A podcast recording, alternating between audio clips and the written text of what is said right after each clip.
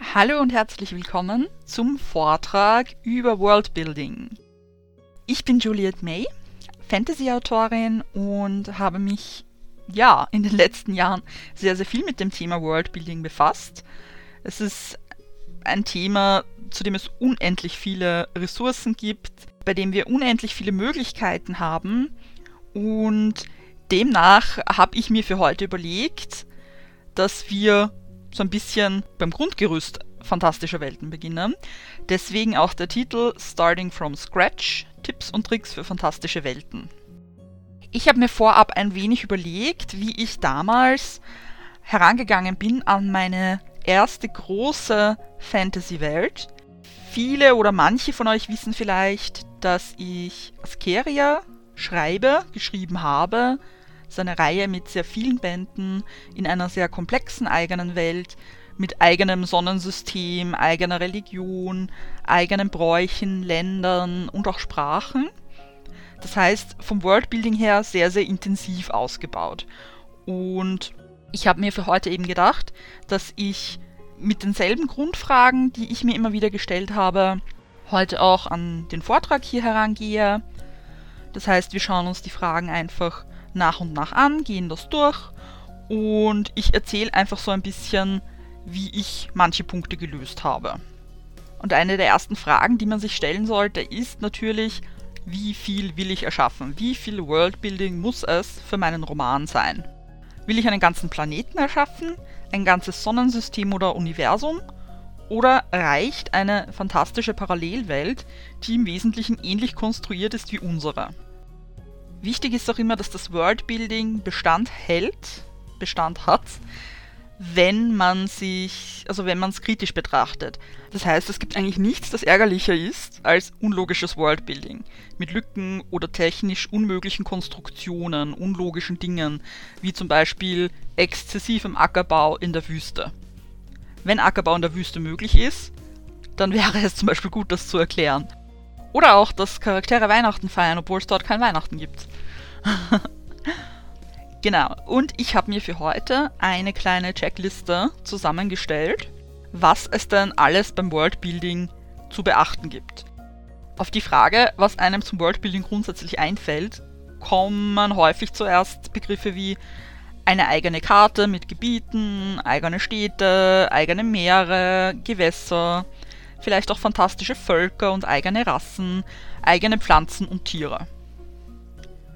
Ja, das sind ein paar große Punkte und ich glaube, über die machen sich viele auch als erstes Gedanken, denn sie sind meistens der Grund, warum überhaupt das Bedürfnis dazu aufkommt, eine eigene Welt zu erschaffen.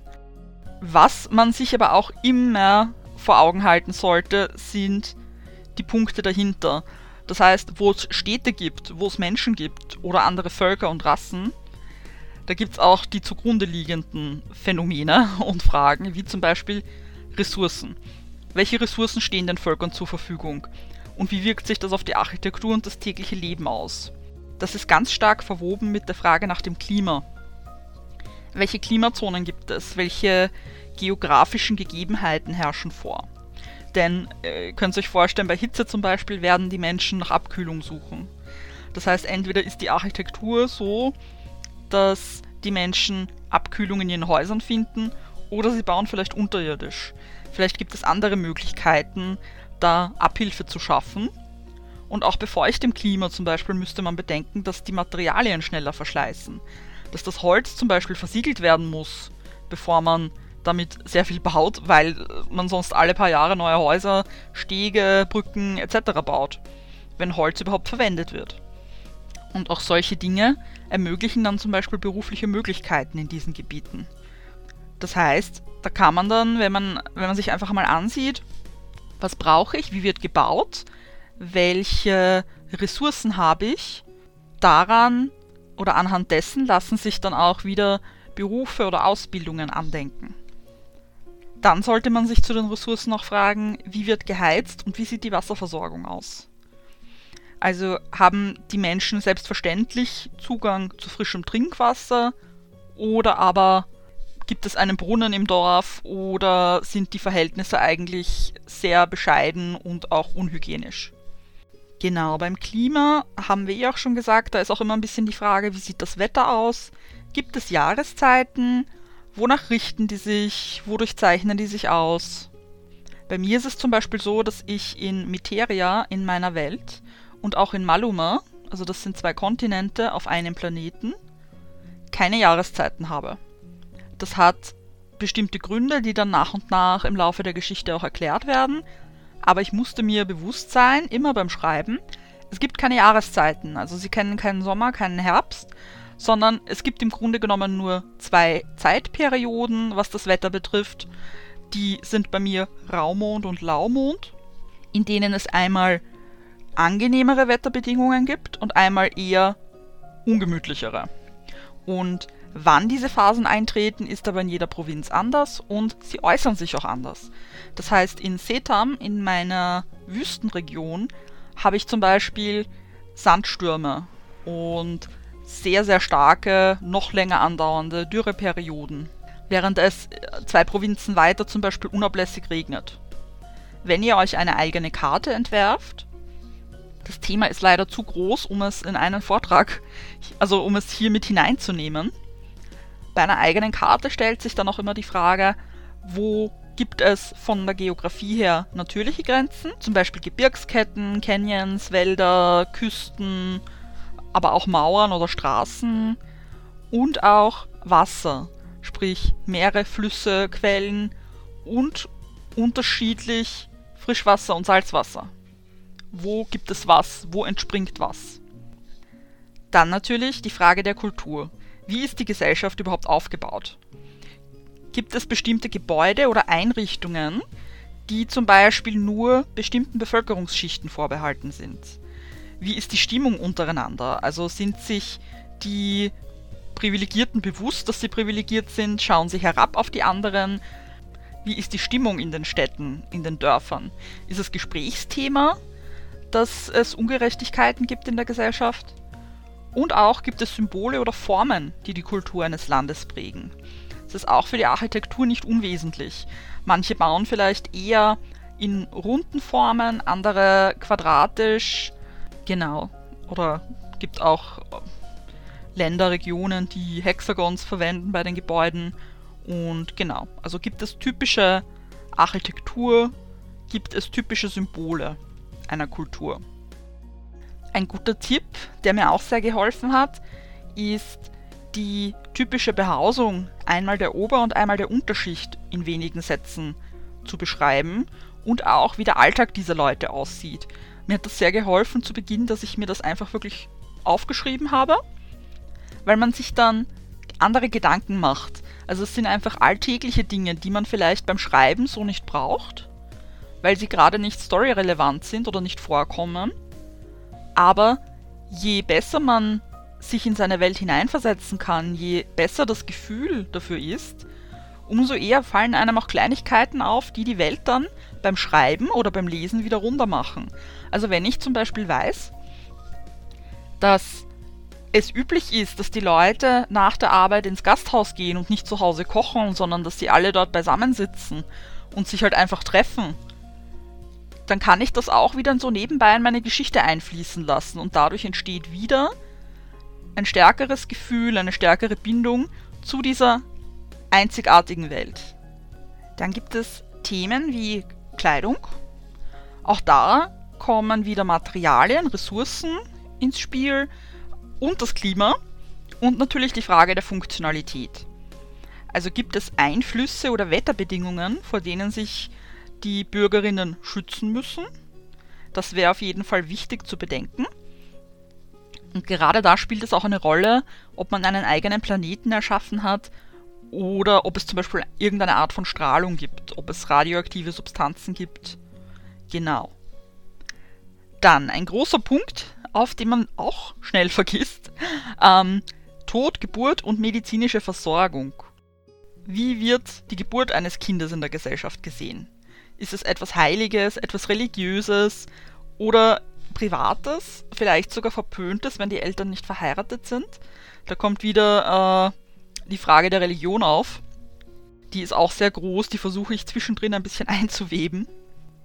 Ja, weil auch hier wenn man Figuren hat, kann man anhand dieser Punkte, wenn man die für sich selbst festlegt und ausformuliert, storyrelevante Punkte schaffen. Also warum jemand zum Beispiel verstoßen wurde oder warum jemand Rachegedanken hat. Backstory lässt sich da sehr, sehr stark auch kreieren, wenn man einfach weiß, unter welchen Bedingungen Menschen zur Welt kommen, wo und wie Menschen beerdigt werden, wenn sie beerdigt werden. Wie wird gesellschaftlich auch mit körperlicher Behinderung umgegangen oder auch mit geistiger Behinderung? Wie ist die medizinische Versorgung in der Gesellschaft? Welche Rolle spielt die Beziehung der Eltern? Welche Rolle spielen Mutter und Vater? Gibt es eben Begräbnisse? Und wenn nicht, was passiert sonst mit den Körpern? Gibt es ein Leben nach dem Tod? Und auch, wie verabschiedet man sich von den Verstorbenen? Das sind ebenfalls Punkte, die Traditionen hervorbringen. Denn wenn unsere Figuren in dieser Welt im Alltag handeln, wenn sie ihrem Leben nachgehen und wir sie beobachten, steht das Leben ringsherum ja nicht still. Und es gibt nichts Langweiligeres, als einen Fantasy-Roman zu lesen, der sich wirklich nur auf die Handlung bezieht, ganz linear auf die Handlung, wo es kein Drumherum gibt, wo es keine Rituale, Feste, Bräuche gibt, die einen wirklich eintauchen lassen. Und je mehr dieser Fragen ich mir gestellt habe, desto leichter war es für mich zum Beispiel, die Welt ringsum zu erschaffen und die Story dann darin einzubetten, damit das Hand in Hand geht. Auch da ist die Frage nach Ritualen. Rituale sind etwas, das macht eine Welt, eine Gesellschaft richtig spürbar, greifbar. Da die Frage, gibt es Rituale zur Geburt oder Beerdigung? Sind sie religiöser Natur oder haben sie einen anderen Ursprung? Ja, ein großer Punkt ist die Wirtschaft. Wie simpel oder kompliziert man diesen Bereich darstellt, kann man sich relativ frei aussuchen. Also die Produktion richtet sich ganz stark wieder nach den geografischen Gegebenheiten und verfügbaren Ressourcen. Ihr merkt, die Dinge bauen aufeinander auf. Wenn ich meine Gebiete vom, von der Geografie her kenne, von der Bevölkerung her kenne, von der Gesellschaft, dann kann ich alles andere darauf aufbauen und so entsteht dann auch Diversität. Also wenn es fruchtbares Land gibt, dann bietet sich beispielsweise Ackerbau natürlich ganz stark an. Wenn gewisse Ressourcen nicht angebaut werden können, sind die Länder auf Export und Import angewiesen. Und wenn es Export und Import gibt, dann steigt natürlich auch die Notwendigkeit an Häfen, Handelsrouten und anderen Transportmöglichkeiten. Wie sieht es mit Steuern aus? Muss ich das thematisieren oder nicht? Hängt davon ab, wie stark wirtschaftlich der Roman vielleicht auch ausgerichtet ist. Gibt es Banken? Gibt es unterschiedliche Währungen? Wie schauen die Münzen aus? Oder gibt es gar keine Münzen? Wird anders bezahlt? Bei mir ist es zum Beispiel so, dass ich einmal in Materia verschiedene Währungen habe. Die Münzen habe ich mir auch aufgezeichnet und die Dinge machen mitunter auch wirklich Spaß. Und bei Gelegenheit habe ich dann halt immer wieder erwähnt, wie sich die Münzen zum Beispiel anfühlen oder wie die Münzen aussehen. Dass eine Figur zum Beispiel noch nie eine so wertvolle Münze gesehen hat. Also das waren irgendwie ich glaube, da ging es um 1000 Mitra. Genau, also da ging es um bestimmte äh, Münzen. Und wenn sich Länder oder Gebiete Währungen teilen, sind die Münzen bei mir zum Beispiel unterschiedlich geprägt, damit man weiß, wo die herkommen. Und zwar immer mit einem bestimmten Symbol. Und das sind so Dinge, die lasse ich zwischendrin einfach einfließen. Ja, und auf meinem anderen Kontinent, auf Maluma, da gibt es kein reguläres Zahlungsmittel. Da bezahlt man einander nicht mit Geld, sondern da ist die Gemeinschaft so stark, dass verschiedene Dienstleistungen füreinander angeboten werden. Und Geld, Münzen existieren eigentlich nur, um auswärts für Transportkosten, also in andere Länder, weil dort auch ein anderes System herrscht untereinander, also was jetzt die Aufteilung der Länder betrifft, oder auch für Unterkunftskosten zu bezahlen aber die haben dort ein sehr starkes Miteinander etabliert in sehr, also in Ballungszentren, wo einfach quasi eine Hand die andere wäscht. Das heißt, da muss ich beim Schreiben auch immer wieder daran denken, dass es eigentlich keine, keine Münzen gibt. Und das wird dann auch immer wieder relevant, das findet dann immer wieder Erwähnung. Einfach auch in der Verwunderung von Menschen, die dort nicht herkommen. Dass sie sich eben immer wieder selber daran erinnern müssen, oh, verflucht, hier zahlt man ja gar nicht. Ich denke, ich stelle mir das schon wieder so leicht vor. Und natürlich geht mit Produktion und Handel auch wieder die Kulinarik einher. Was essen die Menschen und wie oft? Wer bereitet die Mahlzeiten zu? Gibt es Spezialitäten? Die sind regional wahrscheinlich auch wieder sehr unterschiedlich. Und wenn eine Person, wie bei mir zum Beispiel Piara, aus der Wüste kommt, dann wird sie gewisse Gerichte in Fayon, in einer sehr stark bewaldeten Region, das erste Mal sehen. Und eigene Gerichte zu kreieren macht wirklich sehr viel Spaß. Also das war mitunter eine der tollsten Sachen am Worldbuilding, diese ganzen Eigenheiten wirklich selber zu kreieren. Und da gehören auch Rezepte und seltsame Speisen dazu. Was sehr hilft ist, wenn man sich von der Geschichte der eigenen Welt und der Religion inspirieren lässt. Denn Traditionen, Rituale, Bräuche, alles in diese Richtung, die entstehen in der Regel aus der Geschichte und Religion heraus. Das sind so Punkte wie Schöpfungsmythen, bestimmte Ereignisse, die einschneidend waren und auch die Frage, wovor fürchten sich die Menschen? Gibt es Rituale, die sie machen, weil sie sich vor dem Zorn der Götter fürchten, weil sie sich davor fürchten, dass bestimmte Wetterphänomene eintreten oder dass es Plagen gibt, dass sie ja, dass sie von, von der Kirche oder von der Regierung irgendwie aufgegriffen werden. Dann die Frage der Regierung. Wer macht die Gesetze? Wer setzt sie um? Gibt es ein Militär? Wie wird mit Kriminalität umgegangen? Ist sie hoch? Gibt es Selbstjustiz oder gibt es da Regeln der Organe in der Kultur, in der Gesellschaft? Und ist das vielleicht von Gebiet zu Gebiet unterschiedlich? Denn wenn man eine eigene Welt schafft, wird sie ja in der Regel von mehreren Völkern bewohnt. Das heißt, auch die können unterschiedlich damit umgehen. Welche Reibungspunkte entstehen dadurch, wenn man dann vielleicht Figuren zusammenführt? Oder wenn eine Figur in eine für sie neue Umgebung reist? Das sind alles potenzielle Plot beeinflussende oder mögliche Plotpunkte ganz einfach. Punkte in der Welt, aus denen Handlung entstehen kann, sodass sie auch wirklich authentisch wirkt. Und eine sehr gute Frage ist auch, was sind denn so die grundlegenden Gesetze, die wirklich jede, jeder Bürger, jede Bürgerin kennt in dieser Welt? Und wo wir gerade vom, vom Kennen und vom Wissen sprechen, kommt natürlich auch die Frage der Bildung ins Spiel. Wie viel darf die Bevölkerung in der Welt wissen? Wird Wissen vorenthalten? Und ist das vielleicht allgemein eh bekannt, aber es gibt halt nicht wirklich was, was man dagegen tun kann. Oder gibt es vielleicht sogar Rebellengruppen? Das ist zum Beispiel etwas, das bei mir in Askeria großes Thema ist. Wie viel Wissen darf in der Gesellschaft vorhanden sein? Was dürfen die Bürger alles wissen? Es gibt Zensuren, es gibt verbotene Wissenschaftszweige.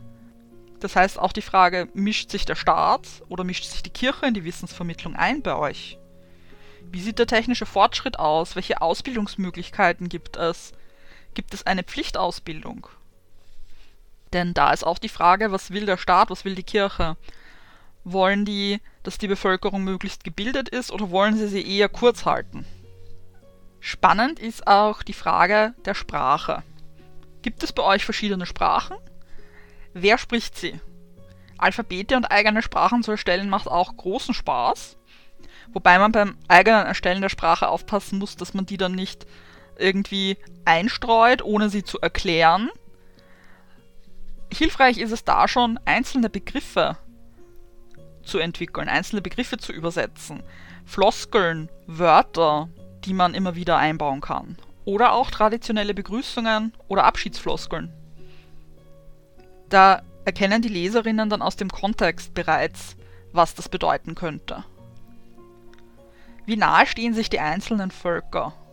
Es ist auch eine wichtige Frage dabei, wie man, also wie höflich man vielleicht auch miteinander umgeht.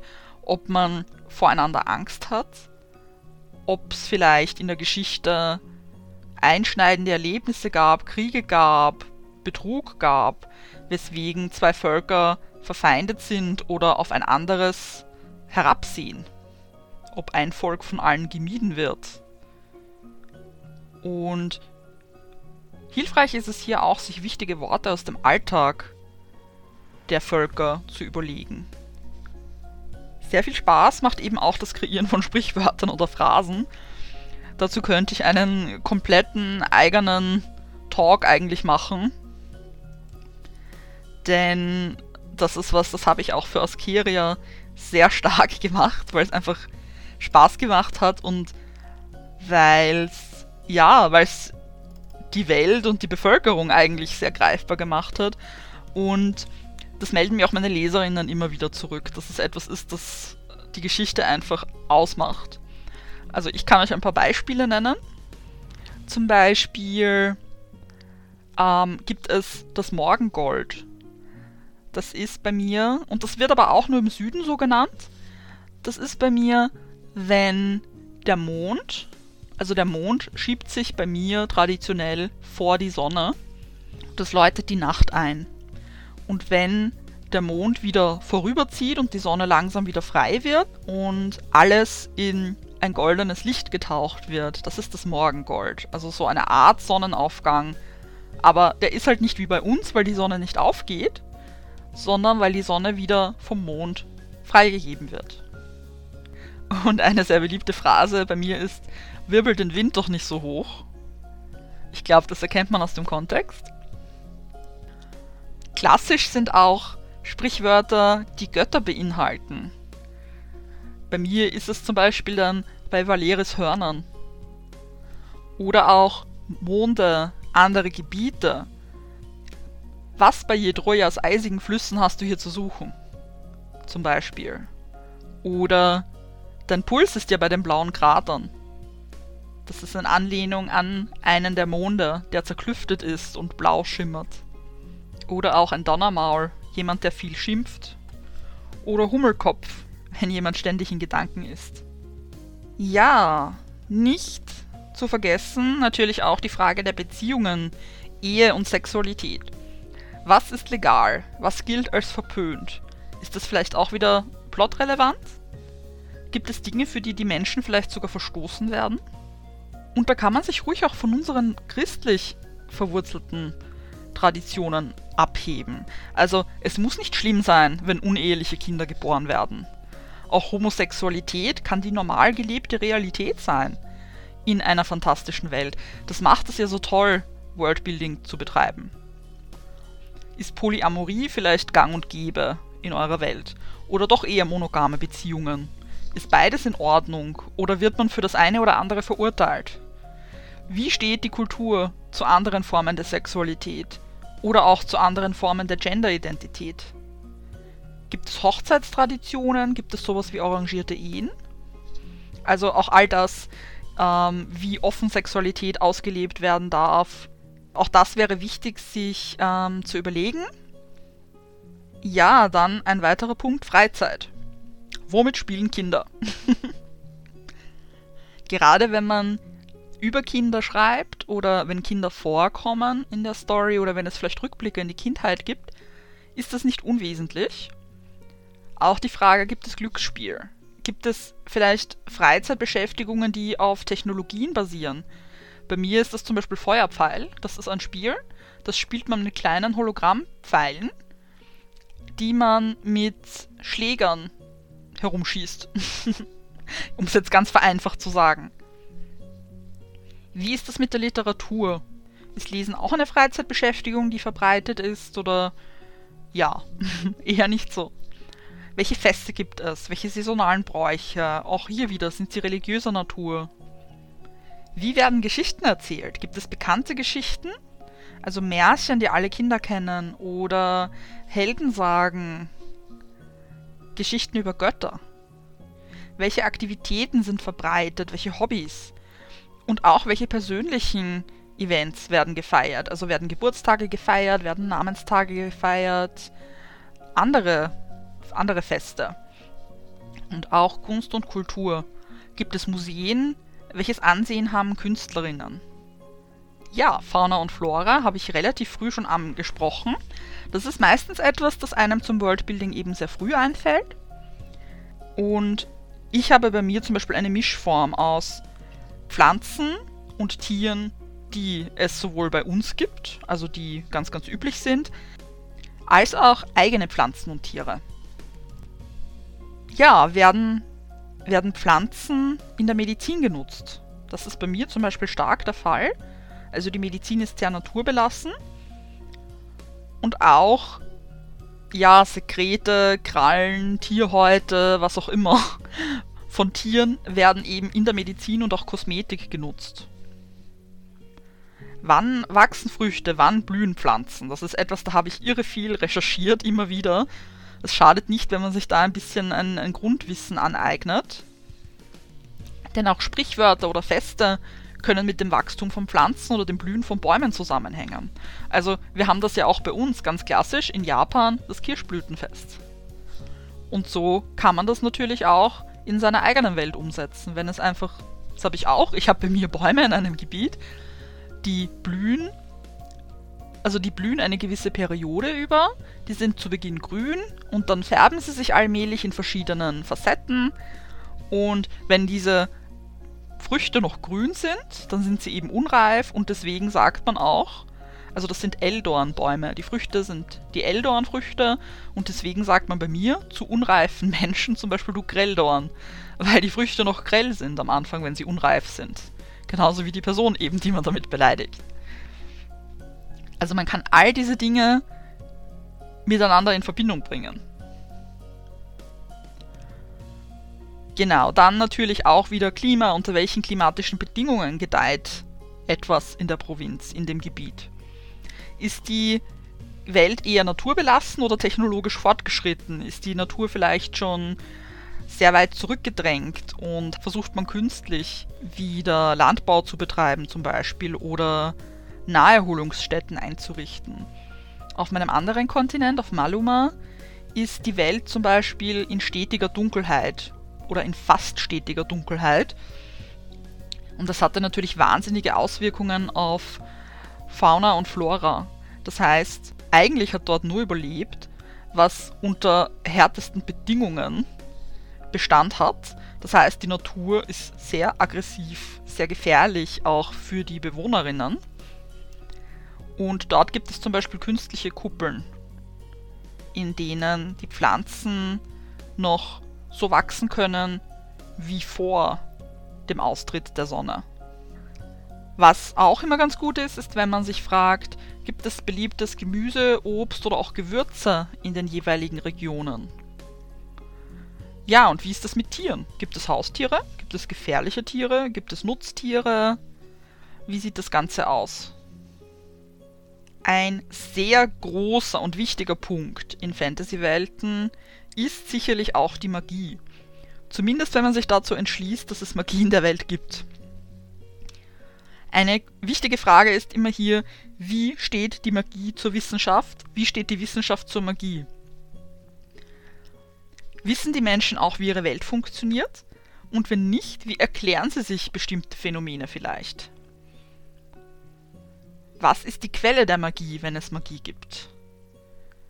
Bei mir kommt die Magie zum Beispiel ausschließlich vom Einfluss der Monde. Das heißt, es gibt Magie, die aus Kristallen gewonnen wird, die sich im Mondlicht immer wieder neu aufladen. Und es gibt aber auch Magie, die von einem anderen Mond gestärkt und beeinflusst wird, der die Gewässer und die Luft reinigt. Das heißt, das ist Naturmagie, aber nicht so klassisch mit den vier Elementen, sondern Naturmagie wäre dann bei mir Wasser und Luft. Und dann gibt es auch verbotene Magieschulen, die eine andere Quelle haben. Eine wichtige Frage auch, wer kann Magie wirken und warum? Was kostet Magie? Es gibt auch nichts Langweiligeres, als wenn man einfach sagt, ja, meine Person kann das halt, weil es gibt Magie. schön. Wo liegen die Grenzen der Magie? Übermächtige Protagonistinnen sind halt auch oberflächlich. Also kann jeder Magie wirken? Warum kann man Magie wirken? Was kostet es, Magie zu wirken? Was passiert auch, wenn Zauber schieflaufen? Kann man jemandem seine magische Veranlagung entziehen? Ist es vielleicht eine Strafe, die Menschen fürchten oder andere Völker, andere Rassen fürchten? Vielleicht ist es sogar schlimm, Magierin zu sein? Was ist das Beste und Schlimmste, das Magie je hervorgebracht hat in eurer Welt? Und nicht zu verachten, wie ist die soziale Stellung von Magierinnen? Ja, und ein weiterer Punkt ist auch die Zeitrechnung. Ich habe vorhin ja schon gesagt, Jahreszeiten gibt es bei mir nicht. Ich habe in Askeria einen eigenen Kalender, der aber nicht stark abweicht, was die Anzahl der Tage betrifft. Ich habe 13 Monate, wobei der 13. Monat nur aus 5 Tagen besteht und wo es eigentlich nur um Neujahrsfestivitäten geht und um den Abschluss des alten Jahres. Ich hatte ursprünglich eigenen Namen, eine komplett eigene Zeitrechnung mit eigenen Namen für die Wochentage, für die Monate etc. Aber da hat meine Lektorin damals zu Recht gesagt, das ist in Summe mit allem anderen, was ich da gerade habe, zu viel. Das hätte einfach am Anfang diesen, diesen Infodump noch sehr viel schlimmer gemacht, als es womöglich eh schon ist, wenn man eine eigene Welt hat, weil man die ja auch nach und nach einführen muss. Das heißt, überlegt euch immer, wie viel Worldbuilding braucht es, wo kann man vielleicht Abstriche machen, damit es für die Leserinnen auch nicht zu kompliziert wird. Ich habe mich letztendlich dann dazu entschieden, dass ich die Monate einfach immer Monate nenne. Das heißt, im ersten Monat, im zweiten Monat, im fünften Monat. Ich habe eine eigene Jahresrechnung, die richtet sich immer nach den Regentinnen, die gerade eben an der Macht sind. Das heißt, in ihrem wievielten Jahr und der, die wievielte Regentin gerade regiert. Und die Monate sind zwischen 25 und 35 Tagen lang. Also ich habe es dann einfach ein bisschen vereinfacht, so dass man merkt, okay, es ist etwas anders, aber im Grunde genommen muss man sich darüber jetzt nicht viele Gedanken machen, denn ein Jahr hat auch ungefähr 365 Tage. Ja, und da eben auch wieder die Frage, gibt es Jahreszeiten? Wie lange ist ein Tag? Brauche ich diese eigenen Bezeichnungen? Wann ist ein Tag zu Ende? Genau. Das waren meine Basics zum Worldbuilding. Also ihr seht, wenn man sich grundlegende Punkte überlegt, gerade was die Religion anbelangt, die habe ich jetzt ein bisschen ausgespart, weil das ist ein Thema, das hängt ganz, ganz stark mit eurer Geschichte zusammen. Da gibt es so viele Möglichkeiten. Aber wenn ihr euch eure Religion vor Augen haltet, die einzelnen Gebiete mit ihren geografischen Besonderheiten, mit ihren klimatischen Gegebenheiten, was dort wächst, wie die Bevölkerung dort lebt, was ihre Ansichten, ihre Befürchtungen, ihre Werte sind, wie die Beziehungen zu den umliegenden Gebieten sind, zu den anderen Völkern und Rassen. Dann habt ihr einen super Grundstock, um die anderen Details auszuarbeiten. Und ich sage euch, das geht Hand in Hand. Wenn ihr diesen Grundstock habt, dann ergeben die Dinge oft ziemlich schnell Sinn. Genau. Ich werde mich bemühen, dass ich zu diesem Vortrag auch eine Art Skriptum oder Folien, wo ich das Ganze ein bisschen zusammenstelle, für euch noch zur Verfügung stelle. Einfach so ein bisschen als kleines Nachschlagewerk. Und für den Fall, dass ihr euch wirklich mit der Konstruktion eines eigenen Universums auch befasst, findet ihr dort dann auch meinen Literaturtipp drinnen. Genau, und ansonsten bedanke ich mich ganz herzlich fürs Zuhören. Ich hoffe, für alle Weltenbastlerinnen da draußen, dass es euch ein bisschen einen Überblick gegeben hat, was euch erwartet. Es macht wahnsinnig viel Spaß, eine eigene Welt zu entwickeln. Es gibt wirklich wenig, das am Schreiben von Fantasy so, ja, das mir so viel Spaß gemacht hat.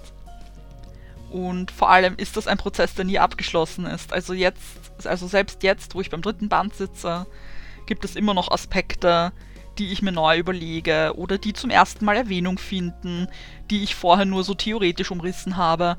Man muss auch nicht alles auf einmal entwickeln. Also das klingt jetzt auch immer sehr, sehr viel. Das klingt nach sehr vielen Detailfragen und es reicht zu Beginn, wenn man sich die Grundstruktur überlegt. Viele Details kommen dann erst später.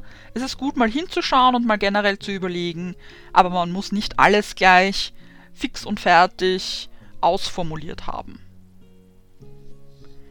Genau, und damit verabschiede ich mich.